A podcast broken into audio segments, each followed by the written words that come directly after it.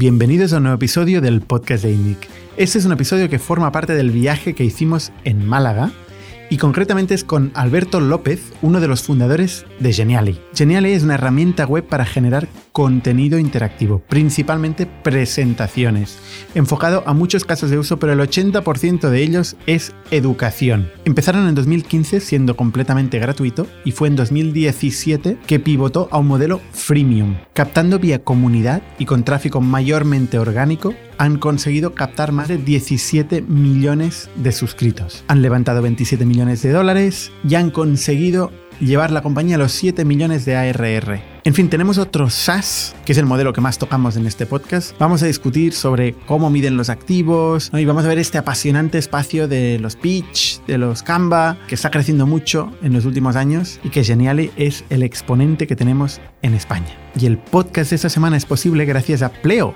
que esta semana tiene una noticia para darnos. Han levantado una ronda brutal de 200 millones a más de 4 billones de valoración. Pero le paso la palabra a Iana, que nos va a contar con más detalle. Hemos levantado 200 millones de dólares en una ampliación de una ronda que previamente habíamos empezado en julio, donde ya levantamos 150 millones de dólares. Así que acabamos en más de 350 mil millones de, dólares y una valoración bastante impresionante de más de 4 mil millones de, dólares. El impacto que esta ronda va a tener para los clientes, pues va a ser un impacto muy tangible. Al final vamos a poder ofrecer eh, una variedad mayor de nuestro producto dentro del mundo de la gestión de gastos. Tenemos una parte solamente del proceso de gestión de gasto, que es el proceso de gestión de un empleado, pero también si pensamos en pues todas las facturas a pagar cuando tienes que pagar a un proveedor, es un servicio que todavía, por ejemplo, no existe en España, pues eso lo podríamos hacer. Y también abrir lo que son líneas de crédito para empresas. Y vamos a seguir mejorando también lo que es la experiencia y del cliente y la calidad de todo lo que podemos ofrecer.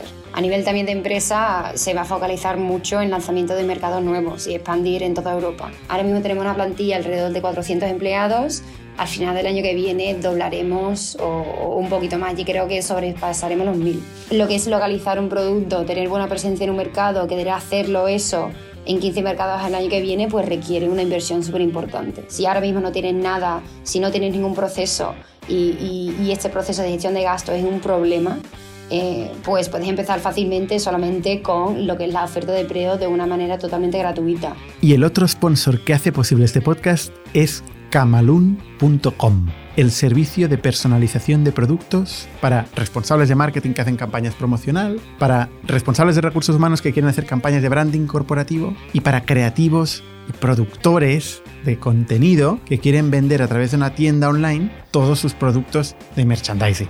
No os podéis perder, ahora que es Navidad, una campaña de productos físicos que al final es lo que la gente lleva y la gente toca Muchísimas gracias a los dos sponsors, muchísimas gracias a todos vosotros por el feedback que nos dais. No os olvidéis de suscribiros al canal de YouTube y de participar los jueves de 7 a 8 al evento que tenemos con emprendedores, donde nos explican proyectos de cero y damos feedback directo. Y sin más, os dejo con Alberto y el podcast de Geniali.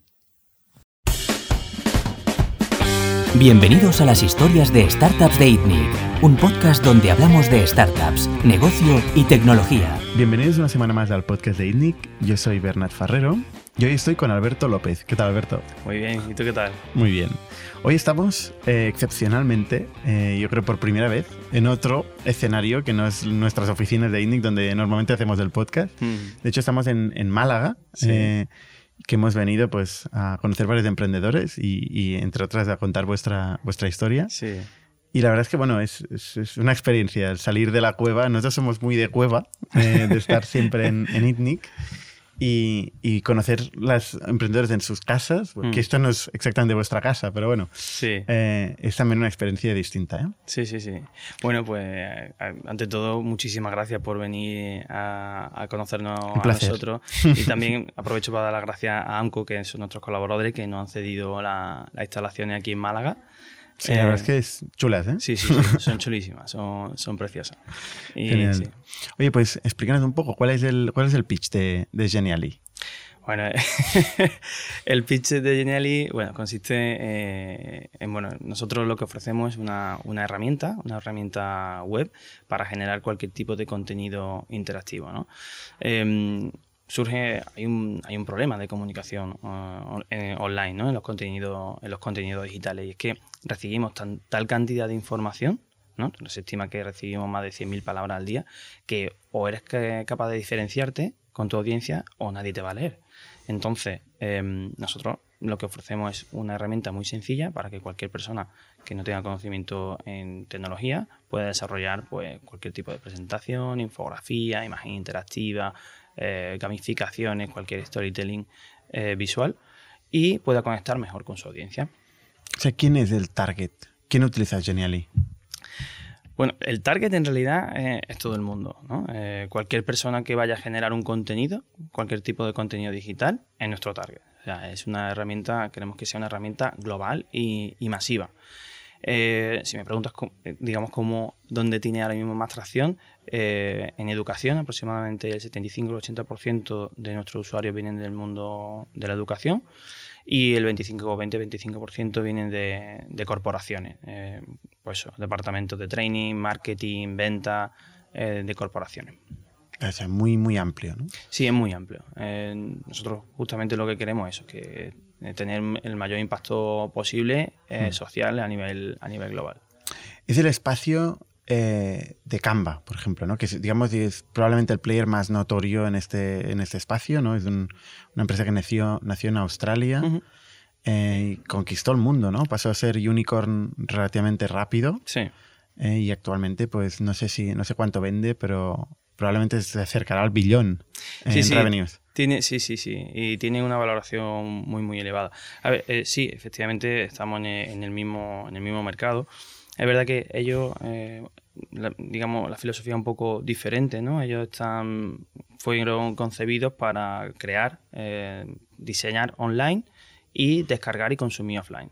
Nosotros eh, apostamos porque la comunicación, o sea, porque el consumo de esos materiales, de, esa, de esas piezas de comunicación, se consuman online.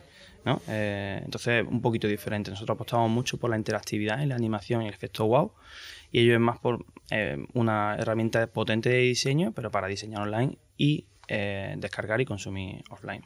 Hmm. O sea, el, pitch suyo yo creo que es un, Photoshop online for dummies, ¿no? que cualquier persona pueda utilizar sin especial necesidad de conocimientos y con una galería infinita de templates y de, y de gráficos ya pre, precreados. ¿no? Sí, se puede resumir así. Eh, en vuestro caso, digamos, el, producto está pensado para ser consumido online, dices. Es hmm. decir, compartir directamente con un enlace.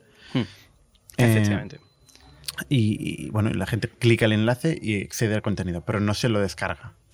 Puedes descargártelo, eh, tú puedes descargártelo en PDF, en imagen o incluso en HTML para conservar las animaciones y la interactividad.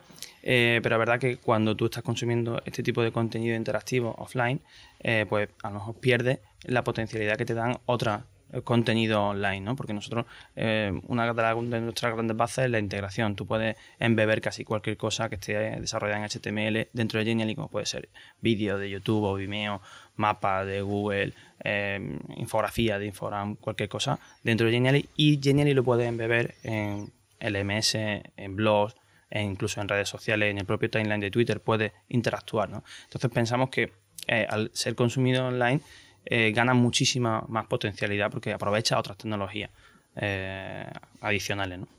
Y también permite hacer tracking del interactuar, digamos, con el propio visitante a este contenido, ¿no? Sí, sí, tú puedes traquear, tú puedes embeber tu cuenta de Google Analytics, por ejemplo, y traquear lo que está haciendo la, gente con las creaciones de Genially. Ahora estamos desarrollando justamente un, un paquete de traza para que incluso pueda mm, tener mucho más eh, trazabilidad dentro de los LMS, ¿no? del Learning Machine System, de cara al mundo educativo, para que los profesores puedan tener eh, mucha más trazabilidad de, acerca de qué es lo que están interactuando su, su alumno y viceversa. de, de, los distintos tipos de contenido que se pueden generar en Genially, ¿cuál es el que más salida tiene? Bueno, presentaciones, eh, principalmente. Eh, es verdad que ocupa alrededor del, 50%. No queremos ser exclusivamente una herramienta de presentaciones porque eh, es verdad que es muy, mucho, más, mucho más amplio, ¿no? Eh, bueno, cambiar un poco ese paradigma de, la comunicación con contenido, y, pero es verdad que mucho, mucha gente no usa por, presentaciones. ¿vale? también, bueno, gamificaciones. es fácil hacer gamificaciones con. ¿Qué significa gamificación? Gamificación. Bueno, pues una una técnica para enseñar y aprender de una forma más lúdica y más divertida. ¿no? pues si tengo que enseñarte una materia compleja, pues oye, voy a hacer un, juego de escape o un quiz o algo así. Nosotros ofrecemos un montón de plantillas para que eso sea muy fácil, dinámico, rápido y que cualquier, pueda, cualquier persona pueda hacerlo. ¿no? Es una especie de workflow que generas, ¿no? De cuando tocas aquí pasa esto. Cuando... Exacto. Vale. ¿Y, esto qué, tiene qué porcentaje, digamos, de los usuarios eh, hacen gamificaciones? No tengo el dato en la cabeza, pero bastante amplio. Puede rondar. Eh, ¿Qué porcentaje de los usuarios hacen gamificaciones o qué porcentaje de uso eh, implican las gamificaciones dentro de Cualquiera de las dos. Creo recordar que el, eh, aproximadamente ocupa el 20% de nuestras creaciones. El 20% de las creaciones son gamificaciones, mm, Puede ser, sí. Es que viendo la página, ¿no? Tenéis presentaciones, eh, infografías, gamificación, imagen interactiva, mm. vídeo presentación. Mm.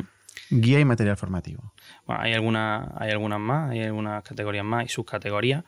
Em, pero sí, por ejemplo, la imagen interactiva eh, es lo más sencillo que se puede hacer eh, con Gmail. Y tú subes una imagen desde tu escritorio, le colocas dos pines, le colocas la interactividad en la animación y ya tienes un contenido interactivo eh, animado y con efecto wow y tarda 5 minutos, literalmente 5 minutos. Y es un contenido diferente. No es una, una imagen plana con un texto eh, o con un enlace que te va a sacar de la creación. ¿no? Eh, muy, muy, muy fácil hacer eso. Yo apuesto, seguro que tú te conectas ahora mismo y eres capaz de hacerlo prácticamente sin, sin aprender, sin tener una curva de aprendizaje. ¿no? Bueno, si el target es cualquier persona, evidentemente tiene que ser eh, muy fácil, ¿no? Mm. Es también la propuesta de Canva también, ¿no? Mm. A ver, tenemos varias personas identificados hacia, el cual, hacia los cuales vamos, ¿no? Pues profesores, diseñadores, eh, responsables de, training de empresas, eh, con los que estamos más focalizados. Pero es verdad que em, eh, nosotros pensamos y diseñamos Genially para, para, el mundo, ¿no? para cualquier persona que vaya a, a diseñar un contenido un contenido digital online. Pero habéis visto que en el vertical propiamente formación, ahí tenéis tracción, ¿no? Muchísima. De hecho, eso fueron, digamos, las primeras pivotaciones. Nosotros pivotamos porque eh, al principio queríamos que ser una herramienta pues eh, para el B2B, ¿no? para, para empresas eh, y tal. Y nosotros sacamos la herramienta que tenía modelo free en un principio, 100% free y nos dimos cuenta que el sector educativo cogió la herramienta por bandera y empezó a, usarnos de forma masiva. Y eso fue lo que, lo que nos impulsó, ¿no? a, lo que nos llevó a tener tanta atracción en diferentes mercados y a que el, modelo fuera viral, ¿no? porque un profesor genera contenido para terceros, un creador genera contenido para terceros, esos terceros lo acogen, eh, les gusta y empiezan a crear contenido para otros más. Entonces la educación lo cogió y nosotros pudimos aprovechar esa, esa, balanza y de hecho la educación a día de hoy es el segmento que nos, que nos da acceso a otros segmentos de, de la sociedad. Entramos muy fuerte en educación en, los, en, los países, en los mercados y de forma viral llega a otros a otro, a otro estamentos, como pues en las empresas, las organizaciones o... Vale. igual por eso estamos aquí hoy, ¿no? son clientes vuestros del grupo Sí, sí, son, son, clientes nuestros, amigos, colaboradores y, y bueno, tenemos mucha confianza con ellos, los queremos mucho. Vale, vale, vale, vale. vale. Eh, el, la parte de presentaciones em, también es un espacio competido. De hecho, hay players como Pitch, ¿no? Que, hmm.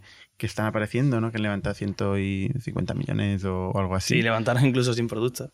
Sin producto. De hecho, el primer día es un caso interesante, ¿no? El, Christoph se llama, creo, Christopher o algo así. No recuerdo. El, fundador, no me acuerdo. Hmm. Em, que es el fundador de Wunderlist. Hmm. Em, creo que levantó 20 millones. Sí solo empezar. Sí, claro, cuando eres. Con un pitch. Sí, sí. cuando eres ya sería entrepreneur, pues tú ya tienes el bagaje, ¿no? Tienes la confianza, tienes los contactos, ¿no? Entonces es normal, ¿no? Con que, que se puedan. No es normal, está muy bien, es un reto. Eh, lo consiguieron y que con una idea, con no sé, lo que se les presentaría, me imagino que, que diseño y demás. Pero claro, cuando ya tienes la experiencia, lógicamente es más fácil. Y luego en, en Málaga también tenéis a FreePick, que no es exactamente lo mismo, pero sí que ofrece parte de los recursos que vosotros también ofrecéis. Bueno, FreePick eh, no los consideramos competencia para nada. De hecho, en, un momento dado hemos estado hablando con ellos para colaborar y demás y poder integrarnos. Eh, ellos son diferentes. Mm, ellos vamos, tienen un recorrido inmenso y están haciendo las cosas súper, súper bien. Pero no, no los, no los consideramos de momento en ninguno de los de la área competencia. Oye, compártenos un poco de números de, de, usuarios, activos, eh, gente que está utilizando el producto a día de hoy. ¿Cómo, cómo ha evolucionado esto? Bueno, pues em, nosotros lanzamos la, la, beta, bueno, no la beta, sino el producto ah, en la primera versión en 2015. Eh, ese año hicimos 300.000 usuarios. Eh, fuimos creciendo, la verdad, que más rápido de lo que nos esperábamos, ¿no? Y, a día de hoy, pues bueno, hemos ido pasando por diferentes palancas de, crecimiento ¿no? Eh, a lo largo de los años y a día de hoy eh, hacemos casi 40.000 usuarios nuevos al día y tenemos pues 17 millones de usuarios en todo el mundo, ¿no? en 190 países. Y, la verdad que, bueno, muy contentos, ¿no? Eh, obviamente no todos esos usuarios son, son activos, de hecho ahora los estamos llamando registros y estamos analizando pues justamente eso, ¿no? Eh, qué cantidad de, usuarios se convierten en creadores y justamente estamos... ¿Qué, ¿qué parte de estos son activos, los 17 millones? Eh, eso en general es arduo complejo de, definir porque eh, todavía justamente ahora mismo estamos redefiniendo eso, ¿no? Que, es un usuario activo. Llamamos creadores. tenemos un, gran porcentaje de, de, creadores de ahí, ¿no? porque claro, tú dices, oye, si un usuario crea una presentación y esta presentación la usa muchísimo eh, y la comparte cada día, pero no se mete dentro del panel para, para retocarla, ¿es un usuario activo o no? Porque a lo mejor lleva tres meses sin lo que hace, pero sin embargo sí que está usando su presentación. No sé si me estoy explicando bien. Entonces, em, es complejo, ¿no? Incluso un usuario que visualiza mucho, pero no crea. ¿Es activo o no es activo? Eh, justamente estamos ahí en esa, en esa redefinición. Esta es una de las grandes discusiones que, tenemos en las empresas, cómo definimos, sobre todo en los modelos freemium, cómo definimos la, métrica de actividad. Desde mi punto de vista, la métrica de actividad tiene que ir atada a un proceso, a un funnel que acaba en la conversión. Con lo cual, si tú sabes que X acciones acaban conllevando eh, conversión a compra eh, o suscripción de pago, pues esto es este paso anterior lo que puedes definir como métrica de actividad. Vamos, esto, es, esto sería mi criterio. Sí, sí, eh, lo que pasa es que em, es verdad que nosotros tenemos una, digamos, una fase ¿no? en la que el usuario se, se inscribe y que pasa por el journey de, activación y que se activa y crea y convierte, que tenemos identificado que en un mes eh, puede ocurrir, debería ocurrir esa conversión a cliente. Eh, gran parte de los usuarios que convierten lo hacen el primer mes, pero muchos otros no. Muchos otros llegan a convertir meses después, incluso años. Entonces ese criterio eh, te vale hasta cierto punto. Porque, por ejemplo, eh, a lo mejor un usuario es activo y, él no encuentra el valor en la parte premium eh, en ese momento, pero si saca una feature nueva o en un momento dado cambia sus su circunstancias, te convierte. No quiere decir que antes no sea activo. Era activo y era un creador, pero le valía, no había encontrado el valor en la parte premium. ¿no? Al final las métricas tienen que, tienen que estar relacionadas con lo que hay hoy Hmm. no con lo que puede potencialmente haber en el futuro, porque potencialmente puede haber cualquier cosa en el futuro, ¿no? Sí, sí. Eh, y al final te sirven eh, para controlar o generar un modelo predictible hmm. o predecible, digamos, de ventas, ¿no? Para poder controlar tu propio crecimiento. Sí, absolutamente. Eh, de hecho, es uno de los retos que ahora, que ahora mismo estamos en ello, ¿no? Inmersos, ¿no? Es decir, oye, cuáles son las palancas que van a hacer a nuestros usuarios convertir de una forma más, lógica y sobre todo que vayan, eh, cuáles son las palancas que, va, que vaya a hacer eh, a la gente eh, encontrar el valor ¿no? en, la, herramienta. Y eso casi que de lo más, lo más bonito ¿no? en, en el desarrollo de, de, bueno, de un proyecto digital. ¿no? decir, oye, ¿dónde está el valor? ¿Cuál es la curva de willingness to pay? Eh, valor y estoy dispuesto a pagar por esto. ¿no? Es bonito cuando lo encuentras. Claro. Sobre todo cuando lo encuentras es bonito. Y luego también eh, el modelo, ¿no? El modelo de, de pricing ¿no? que, que puede hacer. Nosotros justamente ahora mismo estamos inmersos en la creación de, de, los asientos, ¿no? Para que las personas no puedan comprar solamente un asiento, sino que puedan comprar pues, eh, todos los asientos que, que quieran Y, ahí estamos pues, dándole una vuelta bastante gorda al, pricing y descubriendo a ver cuáles son esas features, ¿no? Esas features clave. Y luego, es que el problema nuestro también es que tenemos tal variedad de, de buyer personas que algunos nos van a querer comprar para, para unos planes, por una features y otro otra. Esa, ese desencadenante es muy diferente. Por eso estamos ahora justamente eh, eso, pintando, intentando pintar pricing diferentes muy a medida, ¿no? Muy, eh, oye, que tú, eh, si eres un profesor, tenga una feature por la que vas a pagar y encuentre el valor por eso. Si eres un diseñador, pues vas a tener otra feature y otro plan muy adaptado a ti. Vamos a ir justamente eso, ¿no? A la personalización lo máximo posible por roles obviamente por sectores y por, y por roles. ¿no? Mm, complicadísimo esto, me lo imagino en productos tan generalistas como, como el vuestro. Mm. Pero vuelvo a la pregunta que no me he respondido. Los eh, usuarios activos. Me has dicho, bueno, depende de cómo lo definas y tal, pero vamos a definirlo de alguna manera. De esos 17 millones, ¿cuántos entran cada mes o cada semana? Dentro ¿Entran dónde? En la plataforma. Ah, bueno. O bien comparten o bien crean. Cualquiera de las mm, definiciones de actividad que quieras. Bueno, nosotros tenemos mensualmente cientos de miles de, logins. Eh, muchísimo. O sea, te puedo decir, la gente entra masivamente a usar Genially, cientos de miles, incluso millones de, de login eh, al mes. Luego, eso, que tú digas cuál es el, porcentaje de, de, conversión, ronda el 1% aproximadamente, el porcentaje de conversión a usuario de pago. Vale. Vale, o sea, tenéis cientos de miles de logins hmm. al mes, pero ¿son nuevos o son recurrentes? Pueden ser nuevos o recurrentes, sí. Pero más o menos, o sea, de los 17 millones, eh, ¿cuántos se quedan en la plataforma? ¿Cuántos siguen utilizando la plataforma en el tiempo? Entiendo que esto va por hmm. conjuntos, pero... Vale, ese, ese dato eh, cambia. Eh, no lo tengo ahora mismo fresco, la verdad, no, sabría decirte. No, es muy relevante para vosotros de los mouse y los, los wows? Sí, sí, ¿No sería una de las métricas claves? No lo sé. ¿eh? Sí, sí, por supuesto, por supuesto. de hecho, este dato no lo tengo. Eh, vamos, yo me ocupo más de la parte de, venta, no lo tengo, no lo tengo fresco, pero vamos, eh, no sé si tenemos. No, no sabría decirte, te lo tendría que decir. ¿Cuál es tu métrica clave? Que te cambia la vida. La MRR. tu North Star es del MRR. Sí, sí. Y, el MRR, en vuestro caso, ¿cómo se compone? ¿Cuál es el ticket medio de un cliente? Nosotros tenemos un, ARPA eh, que ronda los 6 euros.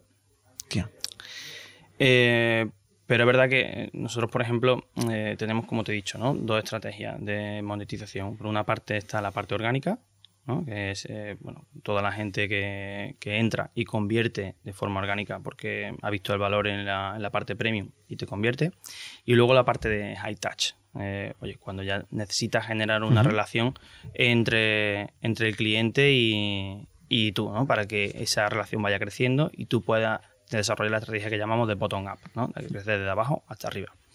Eh, a día de hoy, eh, esa relación aproximadamente es del 80-20, 80%, orgánica, 20% high touch.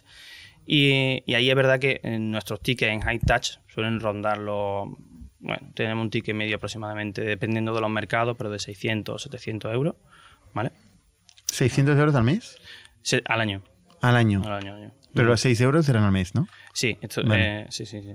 Vale, o sea, el, la parte orgánica son 6 euros al mes Em, y la parte de, de High Touch, sales, touch, sales Touch. Sí, sí, es Sales. tocada por eh, ventas. Sí, efectivamente. Son 600 euros al año. Vale.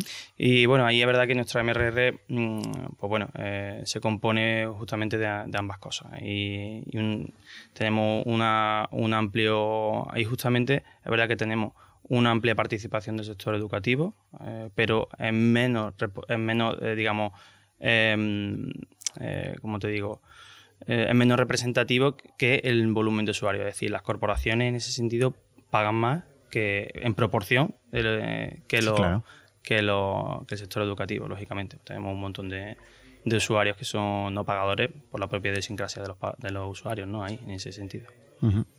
¿Y, no tenéis definido un poco cuáles son los pasos típicos que sigue un usuario hasta convertirse a, usuario de pago. Sí, sí, sí, lo tenemos definido. ¿Qué, es lo que hace? ¿Qué es lo que tiene que hacer un usuario para convertirse en, usuario premium en Geniali? Vale, pues un, usuario tiene que entrar en la plataforma, ¿no? Eh, vivir un, journey de activación eh, pues bueno, nosotros les decimos a través de diferentes tours, a través de envío de email, cuál es el valor, ¿no? Dependiendo, esto está muy segmentado por el, por el perfil del usuario.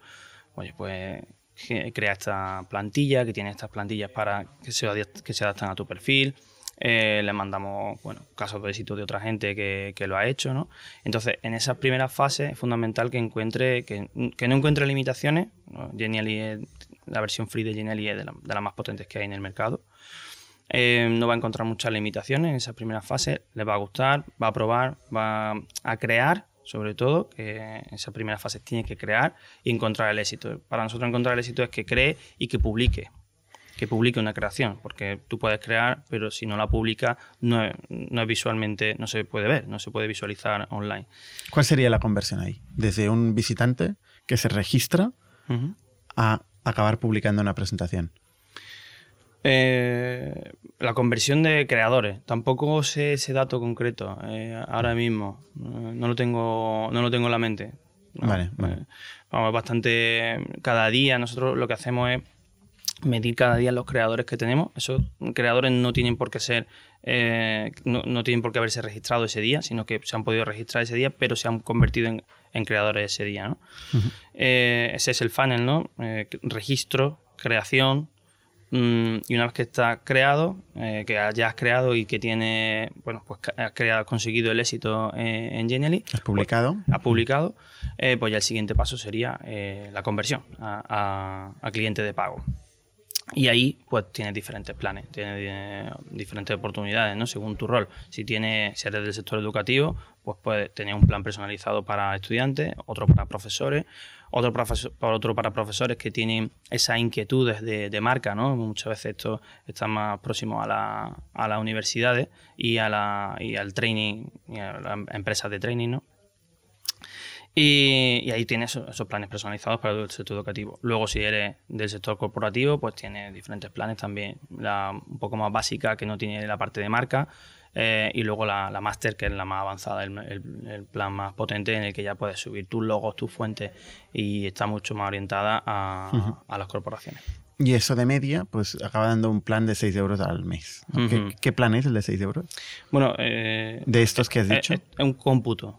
Es un, cómputo general de todos los planes. Sí, pero ¿hay un plan de 6 euros? No. No. Esto es una media. Esa es la, media. o sea, hay un plan más barato y un plan más caro. Sí, hay un plan de 15. Eh, vamos, el plan más barato es de 15 euros, que es del estudiante, y el más caro de 250.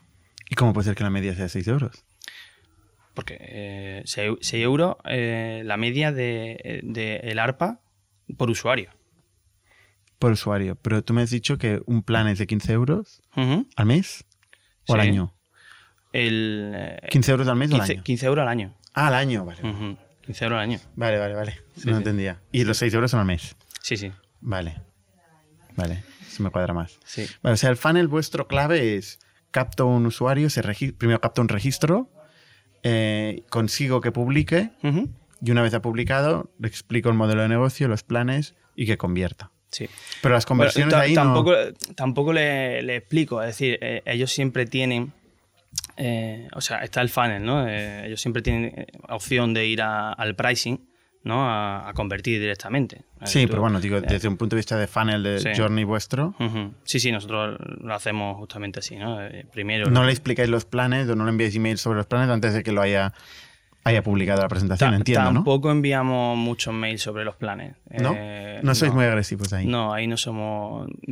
Eh, nos gusta más que sea algo mucho más eh, easygoing, más, más, más, suave, ¿no? Que no, no solemos hacer, tener un, un, journey de conversión muy activo. Tenemos a día de hoy, digamos, alguna estrategia en el que, oye, cuando ya has creado, tienes tres o cuatro creaciones, ¿no? que ya tiene bastante éxito, pues a lo mejor sí que te explico, te digo, oye, tienes diferentes oportunidades para sacar más rendimiento a tu cuenta, ¿vale? Pero no solemos mandar mucho email de este estilo, a no ser que haya una, campaña, eh, a lo mejor, pues más eh, como tipo Black Friday, que ahí sí mm. que se envían eh, email de conversión segmentado. Bueno, si siempre crecéis bien y tal y sin problemas, perfecto, ¿no? Pero a veces cuando no se crece tanto se empieza uno a volver más agresivo. Totalmente. Esto es siempre la, eterna discusión entre, entre bueno, productos, hmm. eh, monetización, marketing, ¿no? De cuándo tenemos que ser más agresivos, cuándo menos. Eh, algunos que miramos más ¿no? por, la, por el crecimiento de la MRR y, y por el crecimiento a nivel de monetización y otros departamentos que miran más por, por esa pulcridad, pulcridad del producto. ¿Tú serías más agresivo? No te creas, ¿eh? al cabo del, del, año me he vuelto más... que creo que la conversión tiene que venir de, del valor, de que... De, bueno, Una cosa no quita la otra. Totalmente.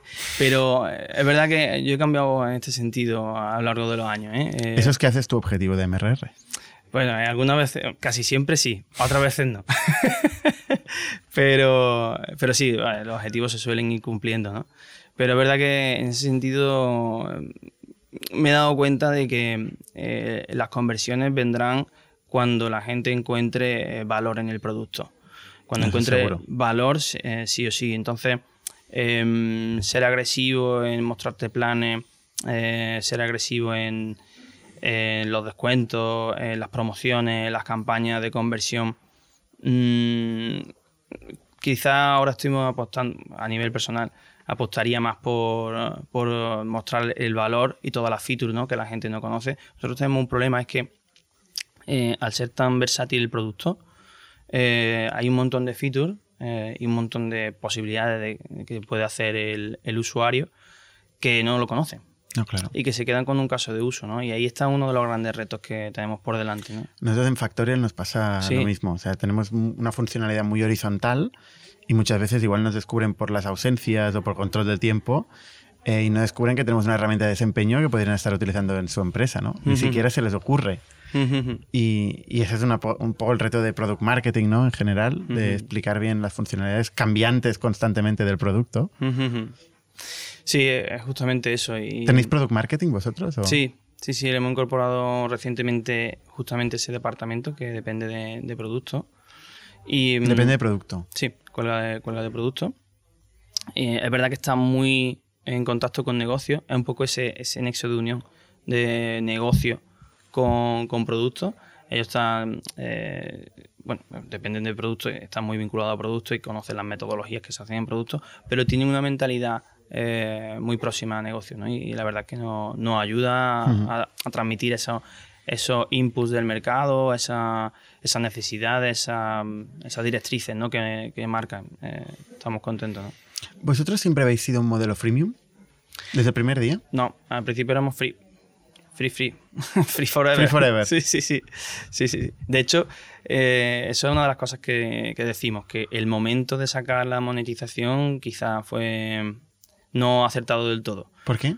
¿Temprano o tarde? Mm, o temprano o tarde. Porque, claro, nosotros lo sacamos, a lo mejor mm, sacamos, empezamos en 2015 y empezamos luego en 2000, 2017 a monetizar y ya genera un montón de bases de datos de gente que no son usuarios, entonces las métricas te, te descompensan, o sea, que no son usuarios de pago, ¿no? Te, cargas de usuarios eh, que ninguno de pago. Entonces esas métricas ya te, te arrastran ¿no? el, resto del tiempo.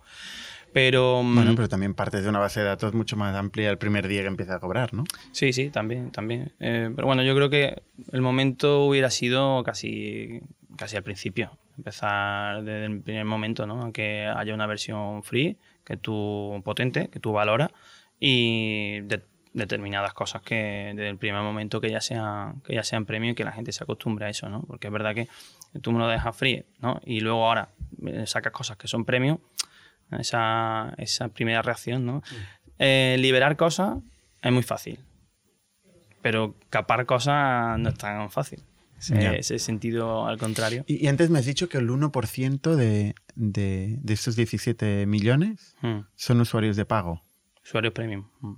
O sea, son 170.000. Ten en cuenta, sí, aproximadamente. Ten en cuenta que em, nosotros en 2018, aproximadamente en 2018, un poquito más tarde, lanzamos lo que llamamos la estrategia de bottom up.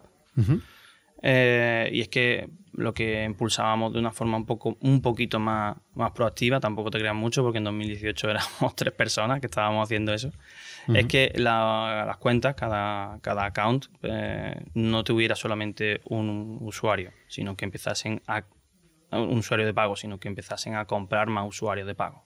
¿vale? Entonces, a partir de ahí, eh, se empezaron, que empezamos a tener cuentas que tenían diferentes asientos, más asientos. Entonces, ahí eh, empezó la curva de cuenta premium versus eh, usuarios premium a separarse. Empezamos a tener más usuarios premium que cuentas premium. ¿Me estoy explicando bien? Mm, sí, bueno. Una, cuenta premium, o sea, tú, en vez de. Si tú, por ejemplo, online compras un, asiento, ¿no? Una cuenta premium. Y ahora dices que quieres, digamos, meter a todo tu equipo. Para que todos usen Genially. Entonces hmm. tú ya tendrías cinco usuarios premium, pero con una sola cuenta. Vale, ¿y esto no cuenta dentro de los 170.000? Sí, sí, sí cuenta, ¿Cuentan los cinco o cuento yo? Cuentan, cuentas todas, cuentan los cinco. Vale, vale. ¿Vale? Entonces, eh, cuando dices 6 euros por usuario, estás diciendo 6 euros por usuario, no por cuenta. Por usuario, por, cuenta premium. O sea, perdón, por usuario. Por usuario. Sí, sí. Vale. O sea, si yo multiplico lo que me estás diciendo, o sea, 6 euros por 170.000, eh, me sale unos 12 millones de euros de RR. Eh, no. no, estáis ahí todavía. No, no, no estamos ahí. Eh, sería más bien por los... Por los porque hay gente que paga mucho menos. Claro, no, porque tendríamos que multiplicarlo por los usuarios premium. Por, perdón, por los usuarios, por las cuentas, por las cuentas premium, no por los usuarios premium. Porque ten en cuenta que a nosotros a día de hoy, un colegio, un instituto o cualquier em, organización educativa nos compra una cuenta, pero a lo mejor mete 2.000 alumnos.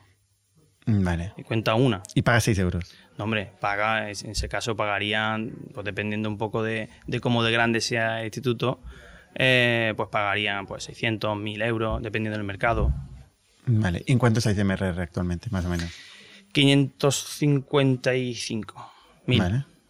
Vale. Sí, acabaremos el año, no sé si aproximadamente, bueno, 7 millones de ARR aproximadamente. ¿Sí? Bueno, 7 estáis ya casi. Sí, un poquito más quizá. Muy bien, oye. ¿Y, vuestro, vuestro MRR o ARR es, margen? Es margen puro. No tenéis, no tenéis ningún coste asociado a este MRR. Más allá del coste de venta, ¿eh? Digo, el, producto es no tiene ningún coste asociado. Hombre, sí. Eh, todo el gasto de personal. Sí, pero quiero decir esto. No, o sea, el margen bruto el coste propio del producto es, nada, es los servidores, digamos. Bueno, servidores sí, la infraestructura, servidores. ¿Tenéis Customer Service? Sí. ¿Dando soporte? Sí, sí, sí. Tenemos un área de soporte. ¿Cuánta gente tenéis? En soporte, creo que estamos eh, siete personas, ocho personas eh, en soporte. Te estoy diciendo de cabeza. ¿eh? Y luego en, en, gestión de clientes, en Customer Development, que llamamos, que es una fusión entre Customer Success y ventas Ahí eh, habrá 25 personas aproximadamente en diferentes mercados. ¿Y eso es solo para los premium o solo para los dentro de los premium los clientes más grandes? El soporte para todo el mundo. Hmm, los ocho. Los ocho para todo el mundo. Para todo el mundo. ¿Y los otros 20? Eh, son para cuentas high touch, que, llamamos. Vale. Y estas cuentas high touch, eh, antes cuando me contabas del funnel, ¿no? ¿Cuál es el momento donde mandáis un cliente a high touch, al equipo de ventas? Mm, a, día de hoy lo que estamos haciendo, por desgracia, es exclusivamente gestionar leads eh, inbound. Eh, porque no tenemos capacidad de, a día de hoy, de todavía detectar esos, esos insight sales, esos, esos insight eh, leads que, son, mm, pues bueno, que nos pueden dar, traer muchísima alegría, ¿no? Porque son gente, eso, eso, es gente que, digamos, ya, ya está creando tiene varias cuentas, incluso por los dominios. ya sabemos que nos han comprado 10 o 12 eh, usuario premium no ha comprado del mismo dominio, y, pero no tenemos todavía capacidad, vamos a empezar pronto, para llegar y empezar a hablar con ellos. A día de hoy lo que estamos haciendo exclusivamente en ese área es gestionar los leads inbound que nos llegan. Nos llegan miles de... ¿Y qué es un lead inbound? Un lead inbound es eh, una, oportunidad de venta eh, que nos llega de nuestro propio usuario, muchas veces ya casi siempre clientes, que nos dicen que quieren comprar más cuentas que quieren comprar. ¿Se solo entra al equipo de High Touch cuando alguien que ya es cliente, ya está pagando. Puede no ser cliente. Pueden ser usuarios, pero lo más común, el caso más, más, común, eh, más corriente es que ya estén pagando y que quieran convertir o a todo su departamento o que quieran eh, convertir a toda la empresa o que quieran todo el colegio, todo... Vale, entonces entra bien, ventas, ¿no? Y tú dices, por desgracia, ¿por qué por desgracia? Si depende de ti, ¿no? Esta área. Sí, sí, pero eh, por desgracia te quiero decir porque eh, es tal el volumen que tenemos que no nos queda tiempo ni recursos de, gestionarlo, de gestionar los, proactivos. ¿Cuál es, el limitante? El factor limitante. ¿Cash en el banco? Eh, no, no, no, no es eso. Es que tú al final tienes que escalar el equipo y lo tienes Gestionar el equipo. Escalar, tienes que escalar el Encontrar equipo. talento y gestionarlo. Exactamente. Y, sobre todo, gente, eh, es complicado, ¿no? Encontrar personas que, trabajan. que de ventas no es que no son de venta. El perfil que nosotros buscamos no es exclusivamente ventas, son, eh, como te he dicho antes, eh, high touch eh, implica ventas y customer success. Es decir, una persona que tenga capacidad social, social de venta para, para vender, pero también sepa llevar a un cliente, tenga relación. Tú sabes que aquí muchas, muchos perfiles son hunters. oye, voy a ir a por ti a venderte, pero luego la parte de más de creación de, de esa relación Mm, con el cliente, por lo mejor no la tiene tan desarrollada, ¿no? O viceversa. Hay gente que le. Sé perfectamente lo que me estás hablando. Yo llevo revenue en Factorial. Ah, bueno. Y tengo 200 personas con ese perfil. Y, y, bueno, cada 200 personas. Y cada semana se incorporan, no sé, 20. Nuevas, ¿no? estamos, estamos reclutando exactamente lo mismo. pues me, me tiene que decir cómo lo hace. pues no, pues tampoco es tan difícil este perfil, ¿eh? O sea, si me dices, bueno, oye, developers mm. eh, o tal, o gente de Product-led Growth, o, vale, mm. eh, podemos, pero mm, gente que tiene habilidades sociales puede gestionar cliente. Hombre. Sí, bueno, a ver, no es que sea. Y más en remoto, si pueden estar en remoto. No es que sea tampoco una panacea, ¿no? De, perfil, pero es verdad que eh, nosotros al final tenemos necesidad de un montón de, de áreas de la empresa. Todavía no hemos priorizado la entrada, eh, mucha entrada en ese departamento, ¿no? departamento vamos a suponer que tú encuentras una fuente de gente de este, con ese talento, ¿no? Que se puede incorporar mañana, ¿no? ¿Qué, harías distinto? ¿Empezarías a llamar eh, a clientes que igual ya son, o sea, gente que se ha convertido en cliente y que igual por el dominio o por lo que sea tiene un potencial? Primero, eh, tenemos que optimizar em, esa, esa detección de los leads internos. Eso es lo primero que, tenemos que hacer, porque mm, es verdad que a día de hoy es muy manual. O sea, nosotros sabemos porque tenemos un registro por de dominio, eh, pero si lo quisiéramos hacer sería extremadamente manual. Entonces, antes de esa incorporación masiva tendríamos que un poco barrer la casa, ¿no? Es decir, oye, vamos a tener la tecnología que nos ayude a detectar esos leads internos y, a definir las priorizaciones, a definir, a definir, a redefinir un sistema de scoring eh, que tenemos, pero que, habría que redefinirlo, o sea, en base a qué criterios, ¿no? Eh, por ejemplo, me lo invento, tendríamos que definir, oye, cuántos usuarios del mismo dominio están comprando, eh, qué KPIs vamos a seguir, número de creaciones, número de login, creaciones, nivel de creaciones, porque puedes crear Genially muy básico o Genially muy avanzado redefinir todo eso, ¿no? Vale. Ese, ese sistema, ese, ese flujo de detección, habría primero que definirlo. Y, eh, y, después, pues, bueno, pues tener primero los procedimientos con la gente que ya tenemos. Bueno, se siguen incorporando personas ahí, tenemos un plan de incorporaciones, no tan rápido como el que Genially crece más rápido de lo que nosotros podemos incorporar personas. Tenéis un problema de ricos. No. en serio. O sea, nosotros piensa que la mayoría de SaaS lo que hacen es ir a pescar, a pescar en el mercado. Vuestro problema es pescar en vuestra base de datos. Sí, sí. Eh, estamos, como leí otro día, estamos sentados sobre oro, ¿no? Pero no sabemos picar en, el oro. Sí, eh, es uno de los retos, ¿eh? Uno de los retos, mm, sin duda. Es verdad que eh, cuando hagamos la parte proactiva de, bueno, intentar buscar esos, esos leads internos, eh, la filosofía nuestra llevará a que, a que ese contacto sea de nuevo muy fluido. Eh, oye, te voy a ayudar, te puedo ayudar a, migrar tus creaciones y que se encuentre el valor por ahí, ¿no? oye, te ofrezco 10 cuentas por, por 600 euros. No va a pasar por ahí nuestra, nuestra estrategia de ventas para nuestros propios clientes, al menos en el corto plazo. ¿Cómo ha crecido Geniali desde el 2015 a nivel de MRR o ARR? Bueno, eh, nosotros desde que lanzamos la monetización, bueno, primero teníamos... ¿Cuándo, ¿Cuándo lanzaste la monetización? 2017. 2017. a final 2016 2017. 2017.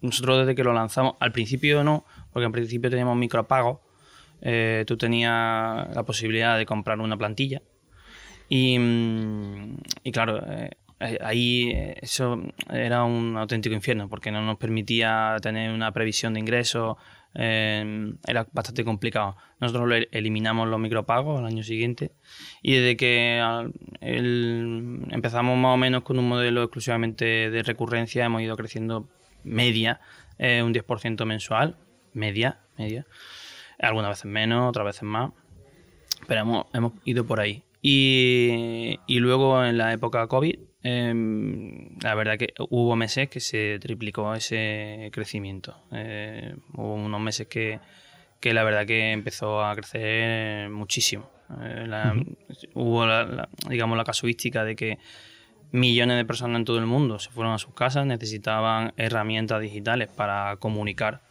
eh, para su audiencia de una forma más efectiva y la adopción de Genially se volvió mucho más masiva. Y, y, a, nivel de, O sea, entiendo que, este año habéis triplicado igual el, el 2020, 2021 versus 2020.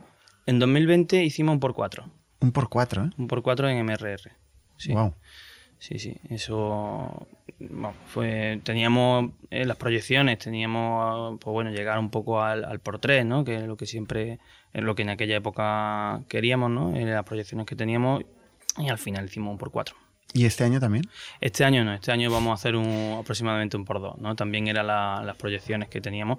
Eh, es verdad que la masa que tiene detrás eh, crecerá al mismo ritmo cada vez más complicado. Porque cada, hacer un por cuatro todos los años, claro, imposible. siempre, es la empresa más grande del mundo. Claro, imposible. Hicimos por tres en 2019, hicimos por tres también y en 2024, 2024. En 2020 el por cuatro y ahora aproximadamente vamos a crecer al doble. Vale. 2021. Y, a nivel de, fundraising eh, de, los, de los socios, ahora me contarás la, historia mm. fundacional de Geniali, pero de los socios, ¿quién ha llevado la parte de fundraising? Eh, Juan, el CEO. El CEO. Mm. Vale. ¿Y habéis levantado 26 millones de, dólares? O... Eh, en total, dice. Sí. Sí, 26, 27 millones de dólares. 27 millones de dólares. En, total, aproximadamente, sí. ¿Y cómo fue la evolución? ¿Cuándo hicisteis la primera ronda?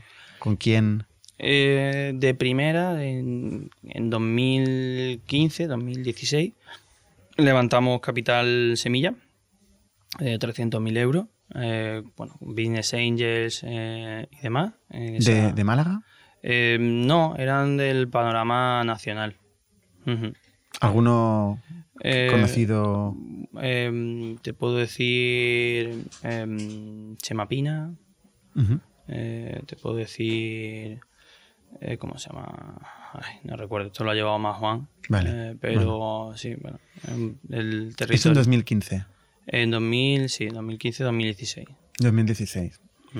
Y luego hicisteis una serie con, con, JME, ¿no? Bueno, antes de eso hubo una otra ronda de 1,1. ahí ya pues teníamos, entró Soprea, entró Guaira también. Caixa. Y después sí que hicimos la, la, serie A de 4,4, con JME como líder investor. Hmm, me acuerdo que el momento de hablar con Samuel Gil. Ah, Estaba muy contento con, con, vosotros. Sí, sí, Samuel es un auténtico crack. y nos ha ayudado mucho desde el inicio, ¿no? Él creyó en nuestro proyecto. Eh, yo recuerdo que eh, teníamos la ronda bastante avanzada y veníamos de París y nos invitaron a dar el pitch allí en Barcelona eh, para fundraising, ¿no? Y, y, llegamos allí, di el pitch y, María, que porque yo entonces trabajaba en JM, eh, llegó, eh, me cogió por bandera, me cogió por banda y no me soltaba, no me soltaba, empezó a hacerme preguntas después de, de, ver la gráfica, ¿no? Porque ella ya nos seguía previamente. Eh, Curioso cuando, cuando los VCs encuentran, se les gusta algo, se ponen intensos, ¿eh? Sí, sí, ella, ella, ella es que era un reto personal de ella porque quería haber entrado en la anterior y no, no pudo entrar. Y, y, luego, bueno, pues le trasladó a Samuel y al equipo, bueno, la, nuestras gráficas de crecimiento, como habíamos crecido en, eh, en los últimos años. Y, y, bueno, la verdad que le gustó mucho nuestro proyecto. ¿Crecimiento de adopción de usuarios o de monetización? ambas cosas. Eh, en aquella época ya, ya teníamos cierta atracción en monetización y se podía, estábamos en otra fase lógicamente, pero ya sí que se avispaba, se avistaba un poco el ritmo de crecimiento. Vale, entonces serie de 4 millones. Siguiente paso. 4,4. 4,4, perdón. Pues, al final varía, ¿no? Pero la, la publicación... 400.000 euros, no, pasta. ya te digo. y, y, nada, y luego ya la, la última ronda, ¿no? que, que, le llamamos Serie B. Serie B en Europa. Eh, sería en Estados Unidos sería una, una Serie A. Pero es verdad mm. que como también se comunicó la Serie A anteriormente, pues es verdad que es una, una, Serie B. Que ha ido cambiando. O sea, lo que antes era una Serie A ahora es una, o sea, una serie B, ahora es una serie A, lo que antes era una serie A, ahora es una SIT. Bueno, es, no, en realidad en cantidades, digo. ¿eh? Yo creo que es que es más un, tema cultural, ¿no? Eh, que en Estados Unidos, pues, la inversión tradicionalmente ha sido mucho mayor y los fondos son, han gastado también mucho más capital, los fondos son más grandes, entonces, pues, como eso tampoco es algo que esté escrito en piedra, pues, más o menos lo que se ha puesto allí en una serie A, pues, lo que se ha puesto aquí en una serie B. Sí, eso ha cambiado, ¿eh? Porque eh, ten en cuenta que antes los fondos americanos invertían en Estados Unidos y punto. Mm. Ahora los fondos americanos eh, primero Sequoia y luego todos los demás que hicieron Me Too, eh, empezaron a invertir masivamente en Europa y actualmente una serie en Estados Unidos y en Europa es casi lo mismo. Sí, sí, sí. Esto ha cambiado recientemente, pero ha cambiado mucho. ¿eh? Sí, sí, sí. esta, ronda hay una competencia bastante grande a nivel mundial de los fondos. Es verdad que el tema de la inversión bajó un poquito y ahora otra vez está muy, vamos, en bastante auge. Hay fondos muchísimos por fondos y, lo, y lo es como tú dices, que ya hay, han roto, han roto barreras. Hmm. Es decir, ya no hay fronteras. Los fondos, aquí vienen fondos, pues eso, te encuentras incluso chinos, ¿no? Eh, europeos de todo tipo, americanos, y ya pues se invierte en cualquier parte del mundo. Y además hay muchos eh, muchos fondos agnósticos que a mí me gustan porque mm, son eh, pues eh, polifacéticos y les gusta cualquier proyecto que, que funcione bien en cualquier segmento.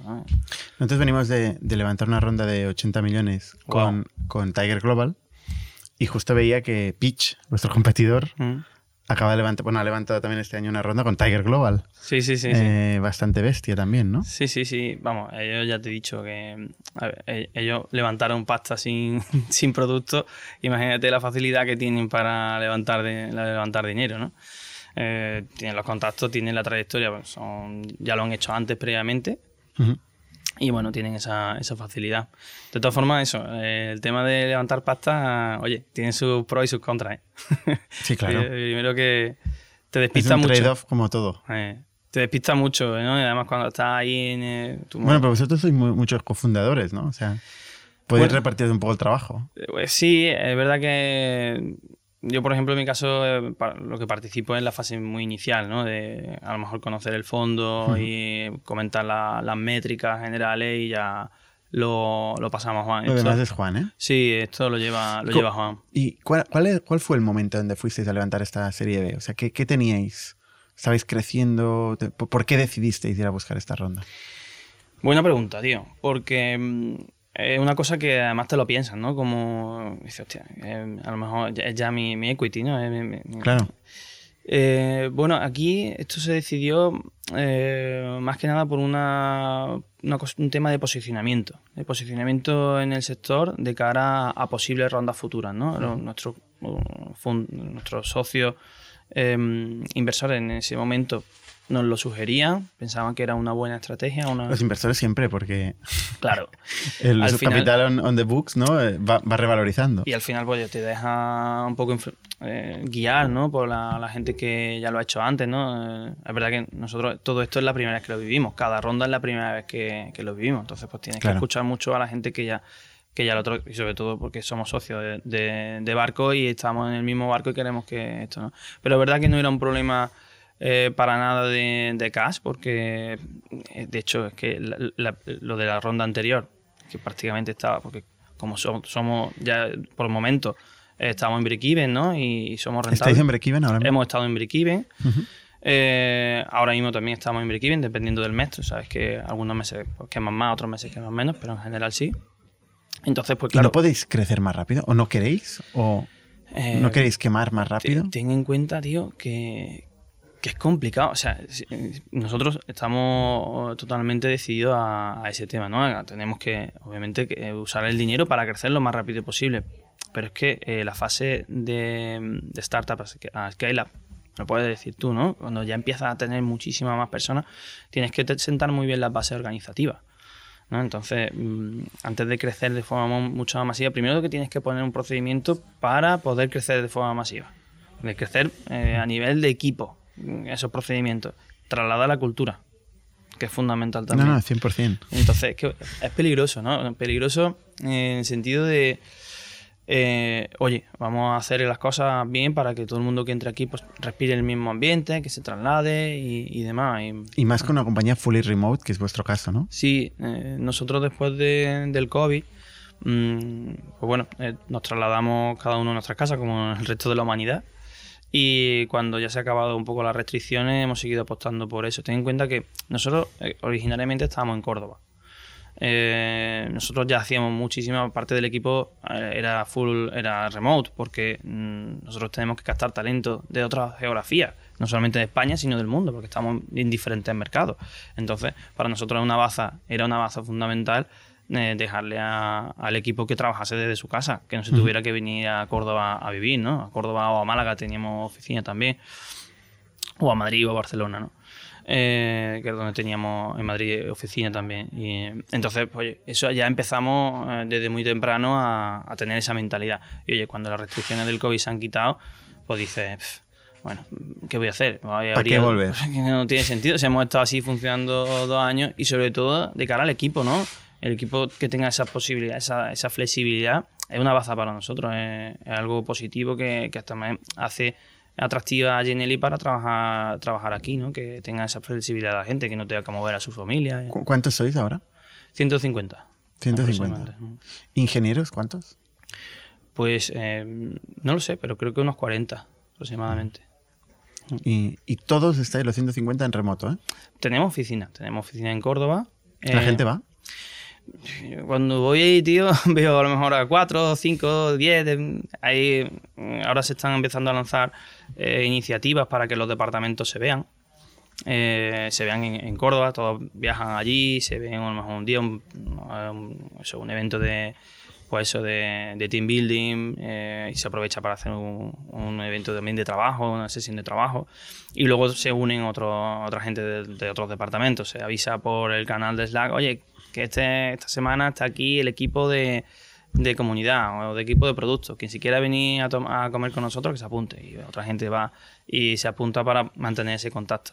Pero es verdad que diariamente a la OFI, que es una OFI bastante grande, em, pues está, pseudo vacía. Qué pena, ¿eh? Estas oficinas vacías. No sé, tío, porque es que al final... Eh, Yo que soy muy fan de oficina, ¿eh? Sí, ¿no? Sí. A ver, a mí también me gusta. A mí también me gusta el contacto. Yo soy una persona que me, encanta el contacto con las personas y, salir a tomar una cerveza. Y yo creo que eso, al final, las relaciones personales es, fundamental. Em, probablemente eh, la, situación ideal sería una combinación de ambas cosas. Teletrabajo y estas oportunidades para verse que sean a lo mejor un poquito más frecuentes de los que de las que hay ahora. Pero es verdad, tío, no sé si te pasa, pero yo soy bastante más productivo en mi casa. Eh, porque al final, allí en la oficina, te levantas, hablas con uno, eh, el café, conversaciones, tal cual, tal cual, y al final mm, te, despista un poco de lo que estás haciendo. Luego, si, si hay un entorno. Es una, es una, conversación profunda esto, que, tengo, que tengo muy a menudo, de hecho, eh, que, es, que, es, ¿qué es ser productivo? ¿Qué es ser productivo para, para un manager, por ejemplo? ¿no? claro, en, tu caso, ¿no? O, o, en mi caso, o en el caso de nosotros tenemos 65 managers, ¿no? ¿qué, ¿qué, es, qué es ser productivo para ellos. O sea, no, no son una máquina de producir eh, en una línea de producción, ¿no? Para mí ser productivo es también alinearme con mi equipo, ¿no? Sí, es, entender cosas nuevas, aprender cosas nuevas de, de, lo que estamos descubriendo con los clientes en cada interacción que tenemos, ¿no? Es difícil a veces que se produzcan estas interacciones de forma desde, desde, Slack, ¿no? O desde... Joder, eso, eso es verdad. Eh, es totalmente 100% cierto. Lo que pasa es que es verdad que muchas veces el ¿qué es productivo para ti? Yo tengo tal acumulación de reuniones y de documentos que hay que actualizar, que hay que sacar, reporting y demás, que yo estaría contento con sacarlo a, tiempo. Por eso te sientes productivo, porque haces reuniones y reporting. Ya, ya, es triste, es un, poco, triste. ¿Las reuniones y el reporting dan valor al cliente? Es, un poco, triste, claro. A ver, eh, productivo, claro, está, está, clarísimo. son, reflexiones que son a diario, ¿eh? No, no, sí, eh, y tienes toda, toda la razón. Muchas veces, eh, aparte que creo que tenemos en general en exceso de reuniones, de coordinaciones, de... Yo, yo, no tengo, yo no tengo reuniones, o sea, no voy a reuniones nunca. ¿No va nunca? No. Tampoco estoy en Slack, pero bueno, en mi caso es un poco bueno, pues, particular. Si te podría copiar la estrategia, tío. No, yo, yo si no tengo tiempo no sirvo para nada. O sea, yo me mm. genero tiempo y prefiero tener tiempo para tener interacciones con gente en la oficina. Mm. Eh, o si no, me las tengo que forzar y las hago igual a través de, de Zoom, ¿eh? O sea, pero, pero quiero tener este input porque si no... Eh, totalmente, tío. Me, pierdo, me pierdo la película. Totalmente, con 300 y pico personas que somos nosotros. O sea, que, una barbaridad, tío. Mm. ¿Cómo habéis conseguido eso? Ah, tengo la entrevista. Tío. ¿Cómo, habéis, ¿Cómo, habéis, escalado? ¿Cómo, esa fase de, de, escalar rápido el equipo? Ahora, ahora se cambiará la entrevista y nos, quedamos sin tiempo, pero mm. básicamente yo tengo dos factores que creo que son limitantes para nuestro crecimiento. Uno es el que tú has dicho, es la organización, mm. ser capaz de encontrar al talento y, gestionarlo. Mm. Gestionarlo significa desarrollar management, eh, desde mi punto de vista, managers. Em, y, la otro, el otro factor limitante es la velocidad de, desarrollar producto. Por eso te preguntaba cuántos, cuántos ingenieros sois y cómo, y cómo escaláis producto. Porque, y este para mí, esta segunda, es la más difícil, porque cómo gestionar organizaciones y crecer organizaciones se lleva haciendo siempre, ¿no? Eh, pero cómo construir productos como el vuestro, ¿no? Productos tan frescos, ¿no? Con, con, esta, con esta visión o este espíritu que tiene dentro de facilidad, de diversión, de tal. ¿Cómo escalas esta misma filosofía o visión de producto eh, y, consigues tener mucha más velocidad de, producción? Esto para mí me preocupa mucho más que cómo crecer organizaciones, encontrar talento y, gestionarlo. Sí, ¿no? tío, eh, totalmente, totalmente. yo creo que estos son eh. los dos factores que limitan un poco el, crecimiento de las compañías en general. Hmm. Absolutamente. Bueno, a nivel de, de producto, Chema, nuestro CTO te lo podrá explicar mejor cómo se está haciendo ¿no? esa, esa, esa creación. ¿no? De, ahora mismo estamos trabajando por squad, que se dedica, cada parte del equipo se dedica a una cosa concreta ¿no? y, y demás, pero sí, sí, sin duda eh, es uno de los retos grandes. Y luego crecer a nivel de negocio. Eh, yo creo que pasa también por la innovación constante. Es decir, cómo eh, cómo consigo sacar cosas nuevas que a la gente le motiven y que se queden, pues alucinando con, con lo que ha sacado, ¿no? Que, que digamos, esto merece la pena seguir aquí y si me, y si me escapé en un momento, voy a volver porque esta gente lo está, lo está petando. Esa, esa innovación continua creo yo que es de los grandes retos a nivel de, negocio, ¿no? Y ahora, ahora mismo estáis en break-even, con lo cual tenéis veintipico millones en el banco. Ahí... Eh, tenemos... Aburridos. no, de todas formas, eh, esa comunicación eh, fue de primario y secundario. Hubo una parte de, secundario y entonces... ¿Vendisteis todos los socios? Bueno, algunos vendieron, otros no vendieron. ¿Tú vendiste? Mm, una pequeña parte. una pequeña parte. Bien, bien, bien. Sí, sí. No estaba, imagino que las valoraciones ya, bueno. Sí, era una valoración una valoración interesante. Eh, ¿Por encima de 100, seguro? Eh, no. ¿No? No, no, no, llegó. ¿Todavía no? No llegó, no llegó. La valoración eh, pre-money creo que rondó los 70 o algo mm. así. Y bueno, una valoración interesante y, hace ese pequeño, ese pequeño exit, bueno, simplemente por cumplir una etapa y, poco más. ¿no? ¿Qué le espera a Genial ahora, en los próximos años? Ah, qué gran pregunta, tío. Qué bueno. Pues nosotros, a ver, te lo digo eh, lo que queremos y, luego me dices, pues, ¿estás loco o no? yo, no soy, yo no soy el futuro. el futuro lo dirá. Eh, no, a ver, nosotros eh, realmente queremos crear un nuevo estándar en, la comunicación, en la comunicación con contenido. Queremos que cada persona que en el futuro que piense en generar un contenido digital, piense que tiene que ser interactivo. Eh, al final las conversaciones son interactivas, ¿no? Las conversaciones humanas, ¿no? El traslado de información. Tú me estás preguntando y yo te estoy respondiendo, ¿verdad? Nosotros queremos trasladar eso a, que, a, la idea de que los contenidos digitales tienen que ser interactivos y que piensen en Genially para hacerlo. Ya que el, el común de los mortales, igual que si tú quieres enviar un mensaje a alguien, pues piensa en WhatsApp, pues nosotros queremos que, la gente cuando piense en hacer una imagen, una imagen online para pasarla, pues piense que tiene que ser interactiva y vayan, y vayan a Genially y ese, ese nuevo estándar. Al menos eso es lo que queremos. Eso se parece mucho a la visión de Typeform, por ejemplo, que es una empresa, otra empresa de Barcelona. Sí, Kim. Eh, es un grande. Eh, el CEO eh, lo conozco y. Mm, está en el podcast también. Sí, ah, sí, sí. Sí, sí. un tío estupendo. y sí, al final pues ellos quieren que toda la gente que haga un, formulario, pues voy a hacer un Typeform directamente. Nosotros lo usamos. Usamos Typeform, incluso lo tenemos embebido. sí, pero bueno, han, desarrollado más, ¿no? Han hecho Video mm. Ask y distintas herramientas de interacción Mm. también entre personas. se parece bastante, digamos, su visión y la, y la vuestra. Sí, a ver, es un reto, imagínate, enorme, ¿no? Porque aquí al final eh, la principal dificultad es que hay necesidades muy diferentes. O sea, un diseñador no tiene las mismas necesidades que un estudiante o un profesor o un, un miembro de un departamento de marketing. Entonces, eh, hacer una herramienta Mm, que cubra las necesidades de todos estos varias personas es harto complicado. Eh, mm. Y sobre todo una herramienta que no se te convierta en un monstruo, ¿no? En algo que, que sea inabordable e imbebible. Entonces, hilar eso eh, es complicado. Complicado, no imposible. Entiendo que vais a seguir doblando, vais a querer seguir doblando a nivel de ARR o triplicando. Bueno, es verdad que las previsiones se hacen año a año, todavía no tenemos la del año que viene. Pero bueno, más o menos. entiendo que queréis mantener el nivel de crecimiento. Mínimo, sí, el, por dos rondas. ¿Y, no, os no, os planteáis o no os presiona el board para incorporar VPs o senior management? Bueno, yo, no estoy en el board, eh, no lo conozco, no sé exactamente. Ellos en realidad no, eh, tradicionalmente no hay, no hay una presión eh, cerca de alrededor del management. Eh, hay bastante fluidez en ese sentido. ¿Y no os lo planteáis? Sí, se, ha planteado los puestos intermedios, ¿no? Y, mm. sí, ¿por qué no? Es una, es una posibilidad, es una de las posibilidades del futuro.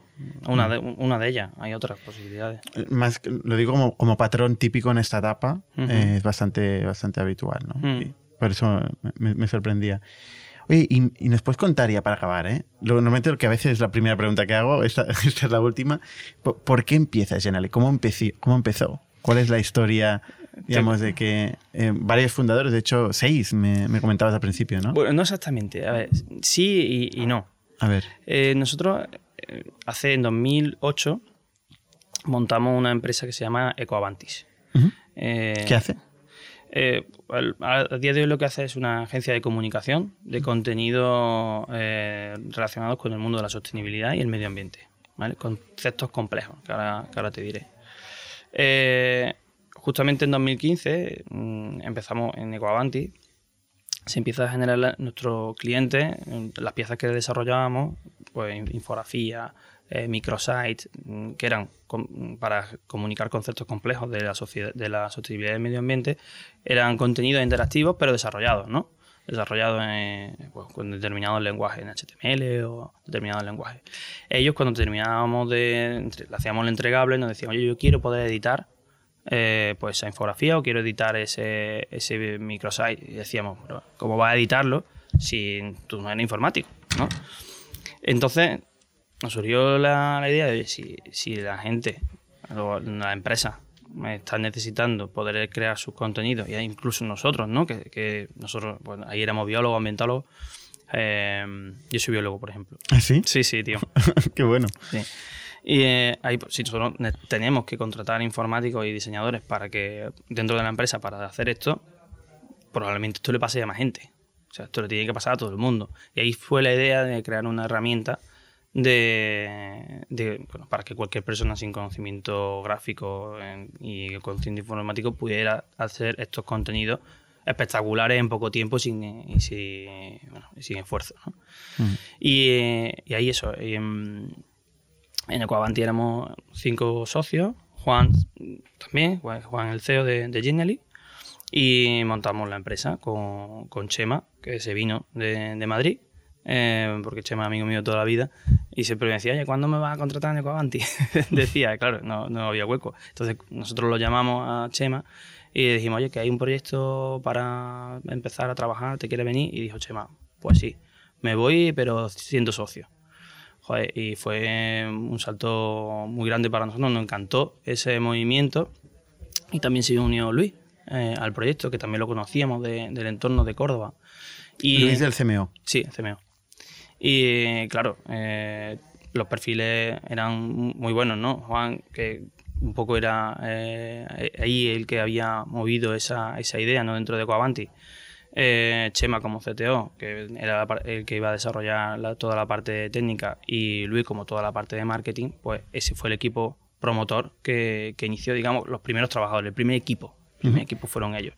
Luego en Ecoavanti nos quedamos trabajando un año, yo me quedé trabajando hasta 2018 en Ecoavanti. No, tampoco teníamos ni idea de cómo nos iba a salir Genially, sinceramente. Entonces, Ecoavanti teníamos que mantenerlo bien a día de, a día de hoy. O sea, los socios de, de Genially erais los mismos socios de Ecoavanti. Efectivamente. ¿Con la misma proporción? Con la misma proporción en un inicio. Luego nos hemos ido diluyendo, bueno, comprando, vendiendo, cediendo y demás. Y, eh, y luego eh, Juan, Luis y Chema. Que se añadieron se añadió Luis y, Chema. Se añadieron y luego ya, pues Juan y Luis y Chema se dedicaron 100% full time eh, a Genelli desde el inicio. Y eso fue un poco la, historia, ¿no? De, era vivisteis el problema directamente y de ahí se os ocurrió la oportunidad. Efectivamente. Entonces tú te quedaste en Ecoavantis hasta que a cierto punto, ¿qué punto decidiste bueno, saltar eh, a? Ya cuando el tema de la monetización era un poco más relevante eh, en Genially y, bueno, eh, hacía falta alguien que llevase un poco más, porque es verdad que estaba la parte de monetización pues también la llevaba Juan y, Luis, ¿no? Mm. Entonces ya tantísimas cosas que había, necesitábamos a alguien que llevase esa parte. Mm. Entonces, bueno, me incorporé yo en 2018 para, para llevar eso. En un momento determinado Juan se va a Nueva York. Sí. ¿Por qué? Empezamos, eso, eh, esa idea fue antes del COVID, cuando la presencia física de la empresa en los mercados era fundamental. Para nosotros, eh, crecer en Estados Unidos eh, era estratégico y sigue siendo estratégico, porque si crece en Estados Unidos, crece en el mundo y sigue siendo estratégico. Y pensamos que, que tener una oficina allí en Estados Unidos pues nos iba a abrir muchas puertas.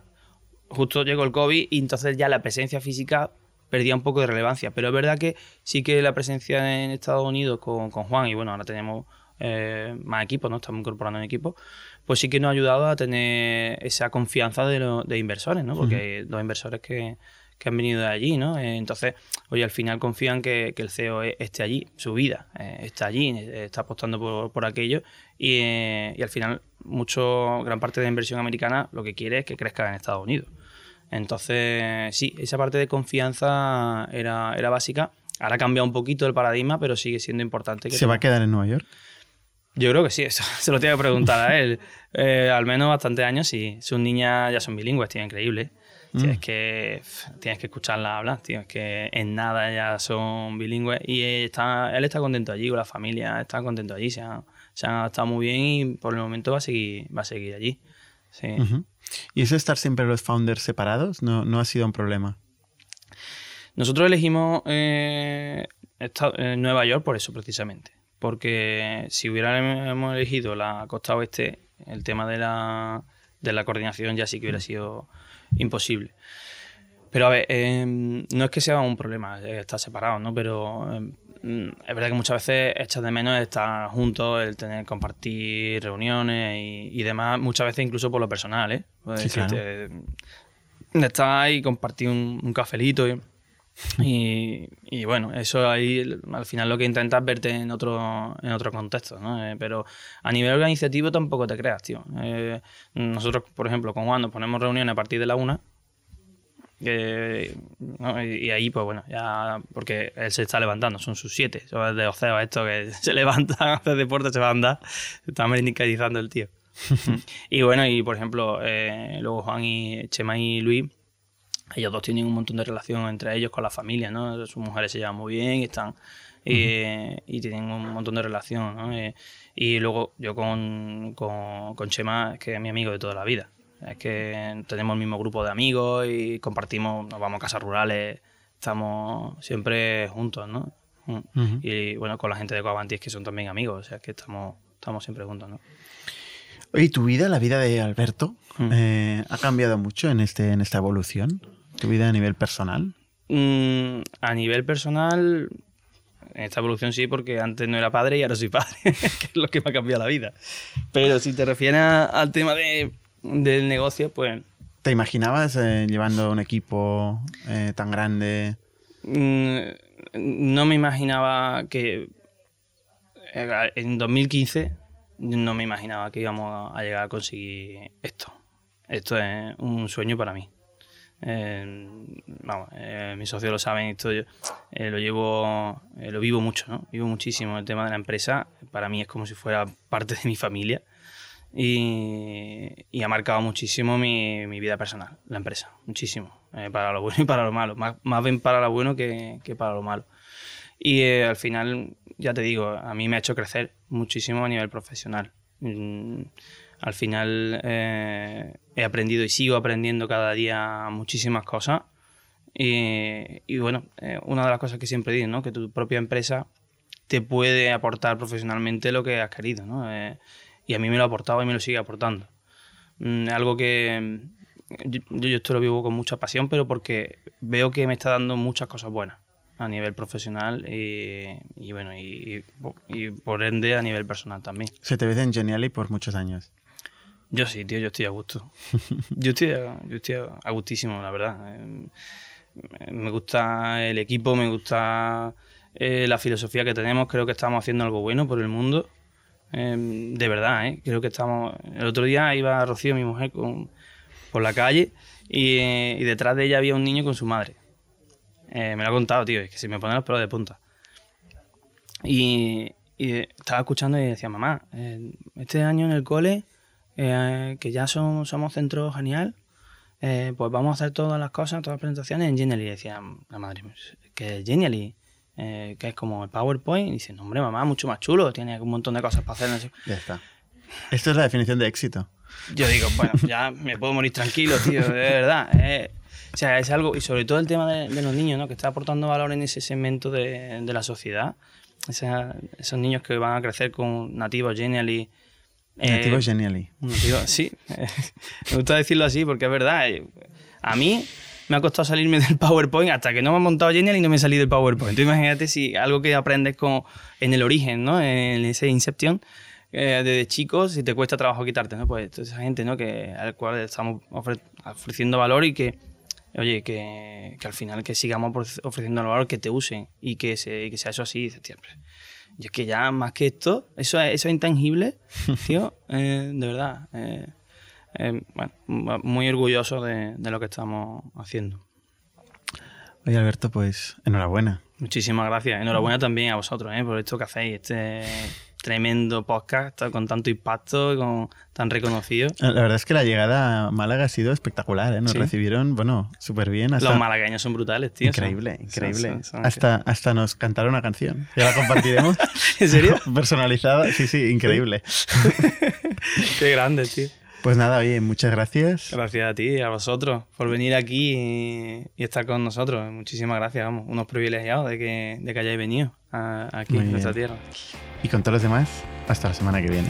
Somos un ecosistema de startups tech de Barcelona, creadores de Camalún, Kipu y Factorial, entre otras. Ofrecemos más de 5.000 metros cuadrados de coworking a startups y organizamos eventos diarios para discutir negocio y tecnología hasta la saciedad. Desde ITNIC Fund invertimos en equipos con capacidad de construir grandes productos y negocios. ¡Te esperamos!